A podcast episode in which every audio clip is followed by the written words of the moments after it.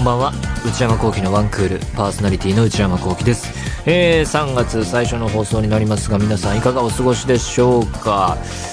私は最近花粉症の症状がもう来てるかなっていう感じで皆さんいかがでしょう？例年よりどうなんでしょうね。こんなに早く、えー来てたかなっていうね。もう2月終わりの段階でなんかもう目、えー鼻の症状来てるけどあの薬がもうないなっていうんで病院行かなきゃなと思ってるんですけれどもいやー困りますね。これから3月4月まあ春の花粉来るでしょうからちょっとどうしたもんかなと。まあまあ頑張っていくしかないですね。えー他には先日、あのアカデミー賞の、アメリカの映画のアカデミー賞の授賞式、えーありまして、私も毎年ファンとして見てるんですけれども、えー当日は、あの仕事があって生では見られず、えーテレビで録画しておいたので、夜、夕方から夜にかけての時間に帰ってきた後、そこから夜中までなんとか録画をですね、5時間ぐらいあったかな、えー見まして、もうお酒も飲みながら見てたんですけれども、感想結論としての感想というか単純に思ったのは結構地味だなっていう、えー印象でしたかね。まあ近年印象に残った、えー演出というかパフォーマンス周りで言うとあのジャスティン・ティンバーレイクがオープニング、えーアクトというかオープニングパフォーマンスで、えー会場の外から、えー歌い出して中入ってってみたいな、えかっこいいやつとかあとはバードマンがね、えすごいいろいろ評価されてた時あのパロディとかね。映画パロディ系が、ま、今年はなかったかなっていうか、まあ、そもそも司会がいないっていうね毎日こうコメディアンの人だったり誰だったりっていうのが、いろいろ回しながら各賞のこうプレゼンターに、えーを紹介していってっていう流れですけれども今年はなんかいろいろアカデミー賞ドタバタ始まるまでにドタバタがあって、えー司会決まってた人候補だった人がまあいろいろあって、えー降板することになり、えーもうなしでいきますみたいなのがあったり、えーあと始まるまでに今年はあのいろいろこう時間もあれなんであのこの賞とこの賞はちょっと CM 中にやっちゃいますみたいな説が出てえーみたいな。いやそれダメだろみたいみたいに大反発食らってやっぱあれあれやめますって。やらないのやめますみたいな最悪の展開というかねのがあったりなんかとにかくドタバタしててあの本当だからもう2年前になりますけれども「ララランド」か「ムーンライト」かっていうあの作品賞の、えー世紀のドタバタしくじりからなんかちょっと味噌ついた感じを引きずってるようなねそんなような雰囲気も感じるアカデミー賞でしたけれどもまあ見てて思ったのがスピーチがね、やっぱり短くしろってせかされるんですよね、どの賞も。まあ作品賞だったり主演、えー、男優、女優とかは結構長く持たされてるのかなって気はしましたけれども、各賞ほんとなんかね、しばらくその受賞者の方が話していると、僕が見た感じで言うと、こう、プロンプというか、あのなんかアーティストの人が歌詞を表示するようなところに、あの残り時間みたいなのが書いてあるような気もしたし秒数でね。あれそうじゃないかなと思いましたけれども、えーで本当に長くなっちゃうともうなんか退場の音楽的なもの流されてじゃあ次行きますよみたいな感じでね退場促されるなんていうシーンもあったし。まあまあまあまあねいろいろこうテレビの放送もあって全世界にこうやって流してるわけですから。まあ押せないっていうのはあるでしょうね。うん。で結果としては、えー作品賞、えーグリーンブックが取ったと。予告しかまだ見てないですけど面白そうですよね。早く見たいなと思ってますけれども結構こう意外な結果だったというかローマかな女王陛下のお気に入りかなというところで、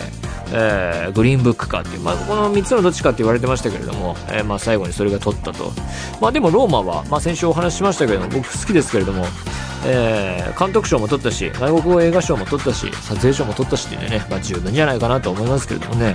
あと、えーショーの、えー中でのパフォーマンスでいうとオープニングクイーンで始まって圧倒されたのはやっぱりレディー・ガガそしてブラッドリー・クーパーのねあのアリー・スター誕生のコンビのパフォーマンスありましたけれどもあれはやっぱりあの圧倒されましたね。映画はそんな大好きっていうことはないですけど見ててやっぱりレディー・ガガすごいなっていうかその人としての力アーティストとしての、えー表現者としての凄さにね圧倒されましたね、えー映画もそうだしアカデミー賞でもそうだしそれがね印象的でしたね今年は、えーあとはアダム・ドライバーは本当どこにでもいるなというか最近は。大作「スター・ウォーズ」シリーズもやるしえー、結構こう、映画、ファンが好きそうな監督にも出るし、ああやってアカデミー賞の場にもいるし、本当になんか、替えが利かないタイプの、え、役者さんなんだろうなと思いましたし、あとはね、そういう意味で言うとオクタビア・スペンサーさんとかもね、やっぱいるなっていうね、ああいうこう、ある種癖のある役者さんも強いですね。えー、主役とかだけじゃなく脇に行ってもそういう効果を発揮するタイプのね、えー、演者さんは強いですね。えー、それは本当近年のすごい人たちなんだろうなという、え、印象もありました。ということでそれでは内山昂輝の1クールスタートです。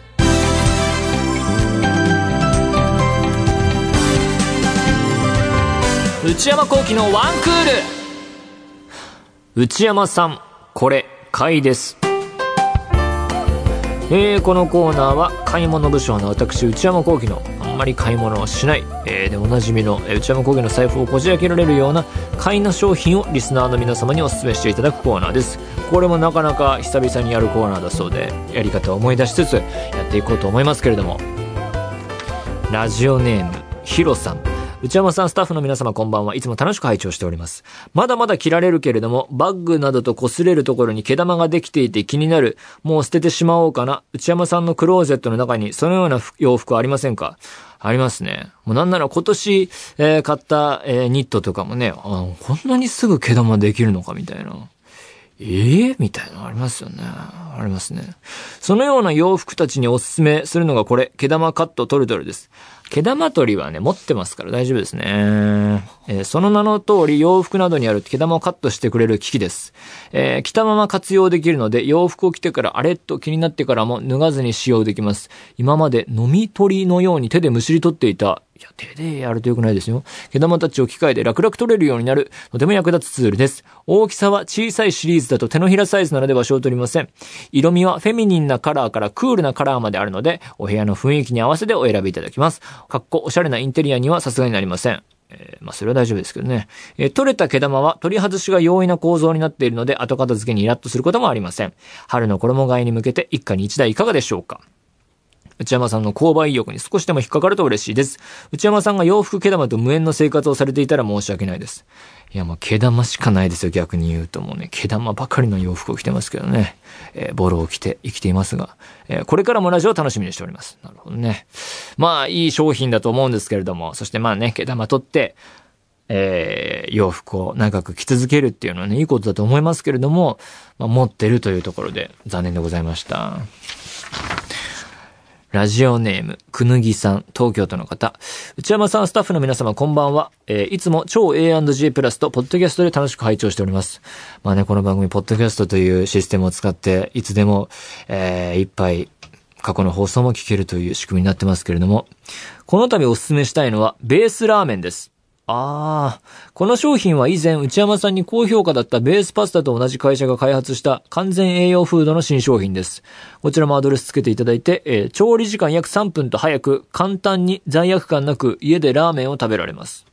あのー、完全栄養、これを食べれば栄養が揃ってますという、ベースパスタっていうのね、番組に食べたりしましたけれども、えー、それのラーメンバージョンが出たと。私は特に、こってり濃厚、豚骨醤油スープ、えー、それでいいんですか？が完全食だと思えないほど美味しく感動しました。以前カップラーメンがお好きとおっしゃっていましたが、こちらのベースラーメンもカップラーメン感覚でお試しになってはいかがでしょうか？なるほどね。まあカップラーメンは、僕は日清カップヌードル、いわゆるカップラーメン、あの定番のやつがが一番だと思ってますけどね。えー、あれですかね。えー、そして、ベースラーメンはこちらと、今見てますけれども、本当ラーメン全としてますね。調理例もありますけど、はあ、なるほどね。あ、もうカップじゃなくて、こう、即席インスタントでやるやつなんですかね、これは。あ、こ、あ、有名店が監修してたりするんですね。えー、食べ応え抜群の2種のスープ。ラーメンとかね、塩分とか高いんじゃないかなとか思っちゃいますけどね、その辺も工夫されてるんですかね。はあ。新しい主食ですって書いてありますね。まあ、えー、うん。ちょっとこれだけでよくわかんないですね。食べてみないことには。まあ、食べてみるのはやぶさかではないですけど、まあ、まあ、機会あったら食べてみようかなと。まあでもベースパスタからの流れですからね。まあこれは別に、なんだろうな、新たに発見されたというよりは、まあそれだったらそうだろうというところで、えー、まあそういうものだなというか、別にこれで、えー、敗北という感じはしませんけれども。ラジオネーム、ケイコさん、埼玉県の方。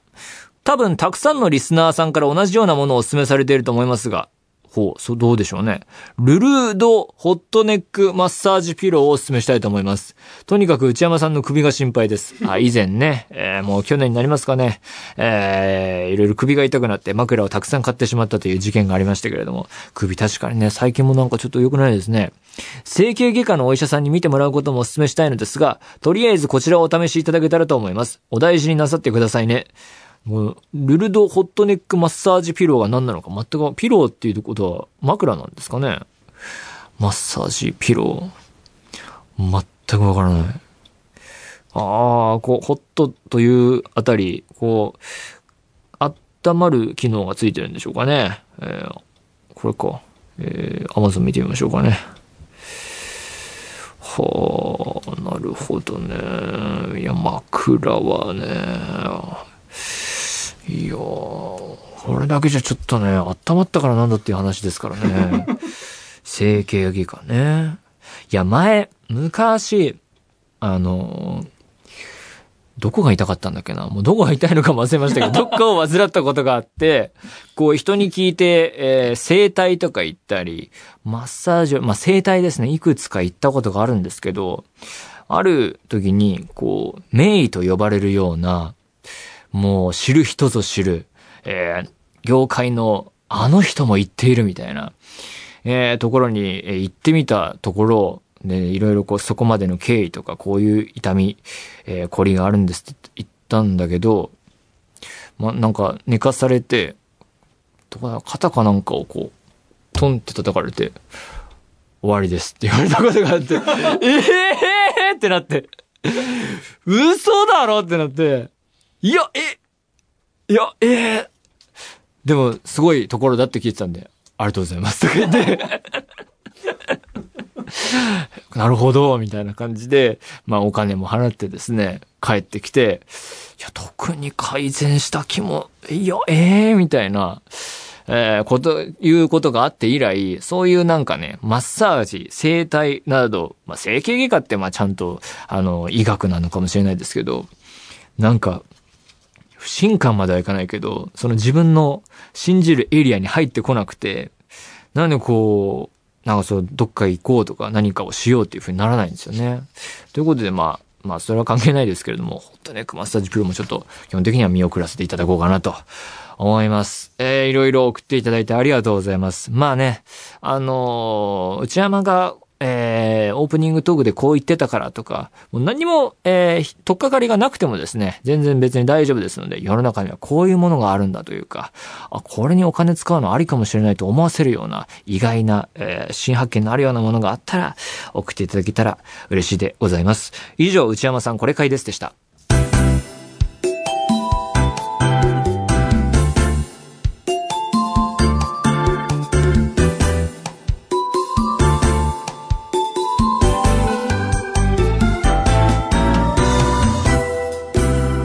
内山幸喜のワンクール。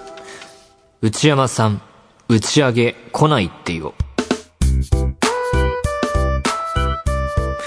えー、このコーナーでは皆さんの身の回りにいるマイペースすぎる人を紹介していくコーナーでございます。これもね、なかなか久々というか、最近やってなかった気もするので、やってみようと思うんですが、これもどう、どういうあれだったかちょっとね、リハビリ的にやっていきますけれども、ラジオネーム、みこみこ村のさんからいただきました。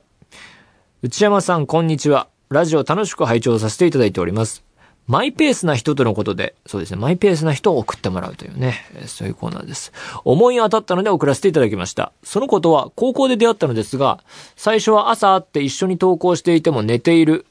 えクラスに会いに行くとなんで来たのと顔で訴えてくる。ああ、高校で出会った子が、最初は朝会って一緒に登校していても寝ていると。で、クラスに会いに行くと、なんで来たのと顔で訴えてくる。ほう。あげく、一緒にご飯食べようと誘ったら、一緒に食べる意味ある？と返事が返ってくるようなフリーダムな子でした。まあ意味を模索してたんでしょうね。一人でやりたかったことがあったんでしょうか。これだけ書くとまるで私が嫌われてるような感じがしますが、本人に聞いたところ、そういうわけではなかったそうです。少し私の話になってしまいますが、私は、えー、私では理解できない世界観を持っている子をとことん追っかけてしまう癖があります。なるほど、なるほど。ですので、めげずその子に挑んでいました。その結果今では一緒にご飯も食べてくれるし、朝は普通に会話をして投稿しています。内山さんの周りにも空気は読めるけど、あえて読まない子はいませんか？そして、マイペースな人を追っかけたくなりませんか？長文失礼しました。はあ、朝会って一緒に投稿しても寝て、えっと、寝ているっていうのは寝ながら歩いてるってことなんですかね？どう、どういうことなんだろう？えー、クラスに会いに行くとなんで来たのと顔で訴えてくる。どんな顔なんでしょうね。他人を見るような顔なのかな。え？みたいな。え？キョトン？みたいなことなんですかね。まあでも、会う約束をしてなかったらそういうこともあるかもしれません。一緒にご飯食べようと誘ったら一緒に食べる意味あると返事が。うん。食べる意味。うん、なんでしょうね。あ一人だと暇だからとかそういうことですかね。えー、で、まあ、そういうこともあったけれども、えー、いろいろ経緯やりつつ、挑んだ結果、まあ、一緒にご飯も食べ、普通に会話して投稿していると。私の身の回りにいる空気は読めるけど、あえて読まない子。空気は読めるけど、あえて読まない。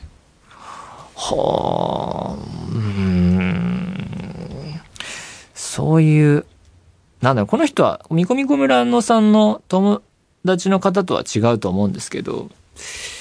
そういうキャラクター設定をするっていう人はまあいるでしょうね。まあ、空気は読めるけど、なんか、うん、そうですね。いや、なんか人に批判的なことを言いそうなのでやめましょう。えー、もうみんな好きに生きてください。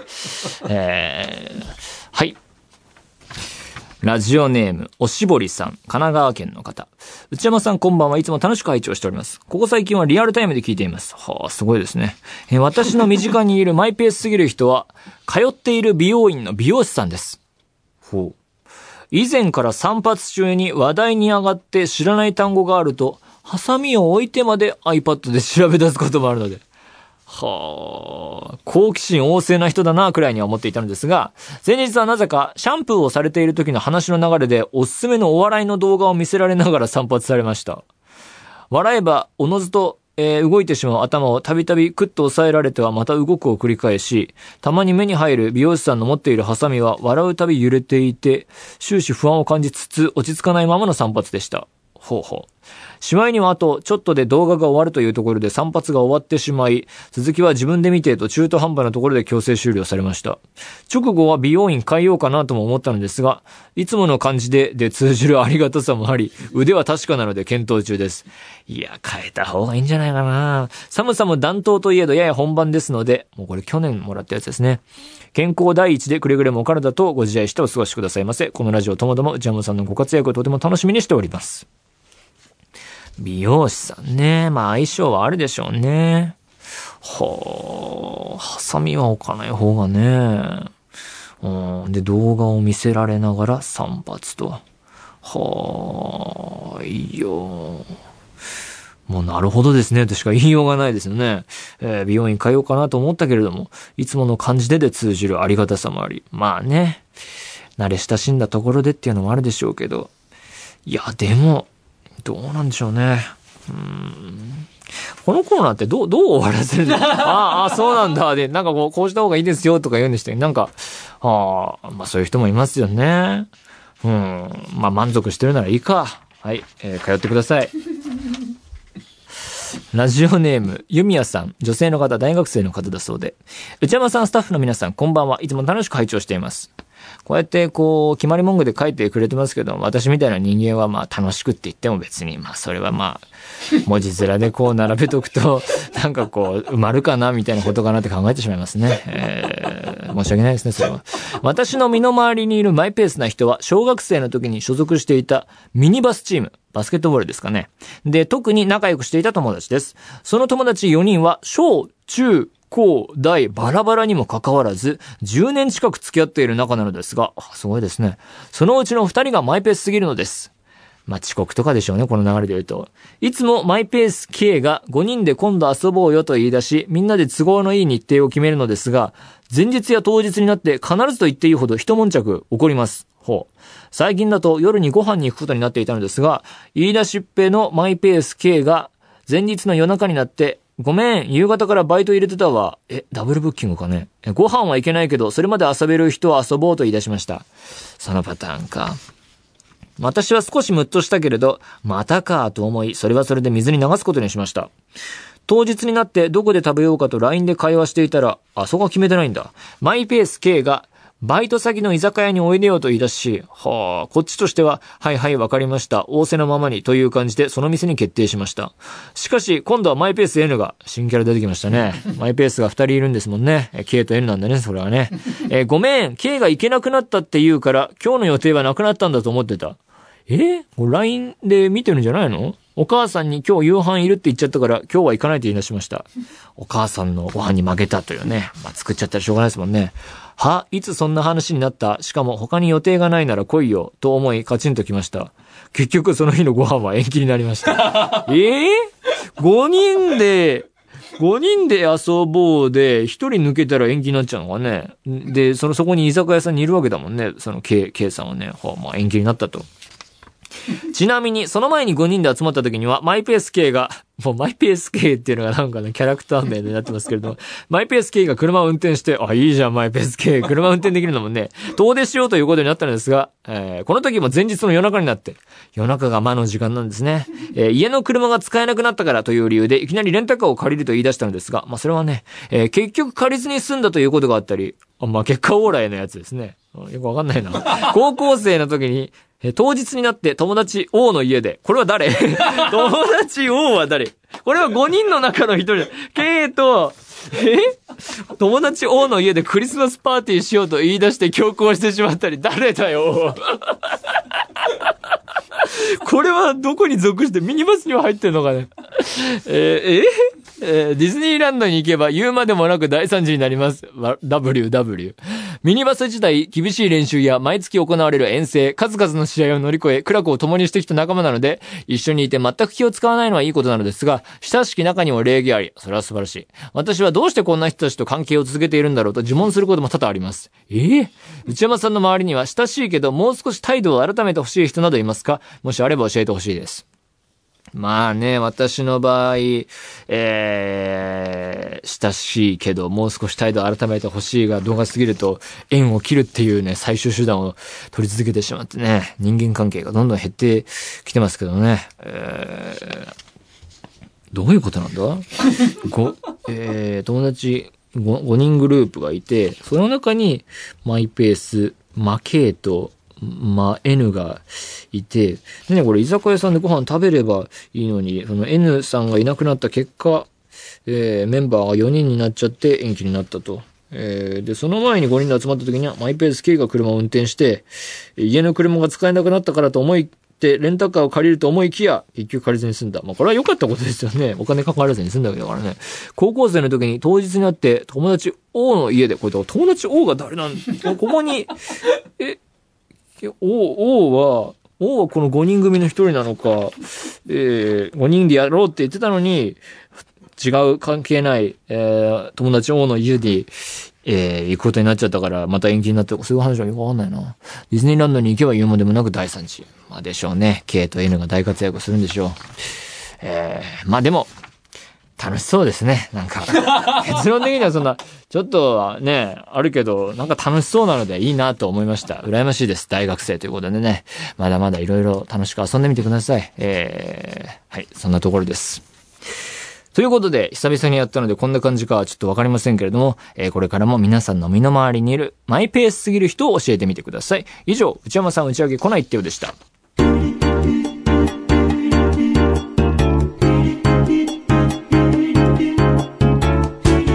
内山幸喜のワンクール。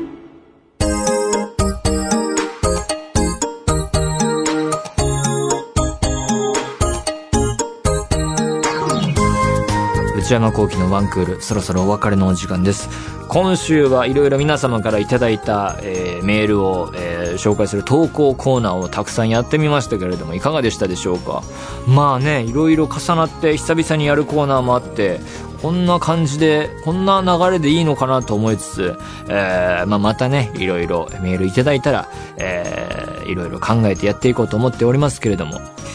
番組では引き続き皆様からのメールをお待ちしています。現在募集中のコーナーはオープニングトーク用のトークテーマを提案していただく内山さんこれで1分お願いします。買い物不詳の私内山の財布をこじ開けられるような買いな商品をお勧めしていただく内山さんこれ買いです。今抱えている悩みをなるべく詳しく教えていただくお悩みプロファイル。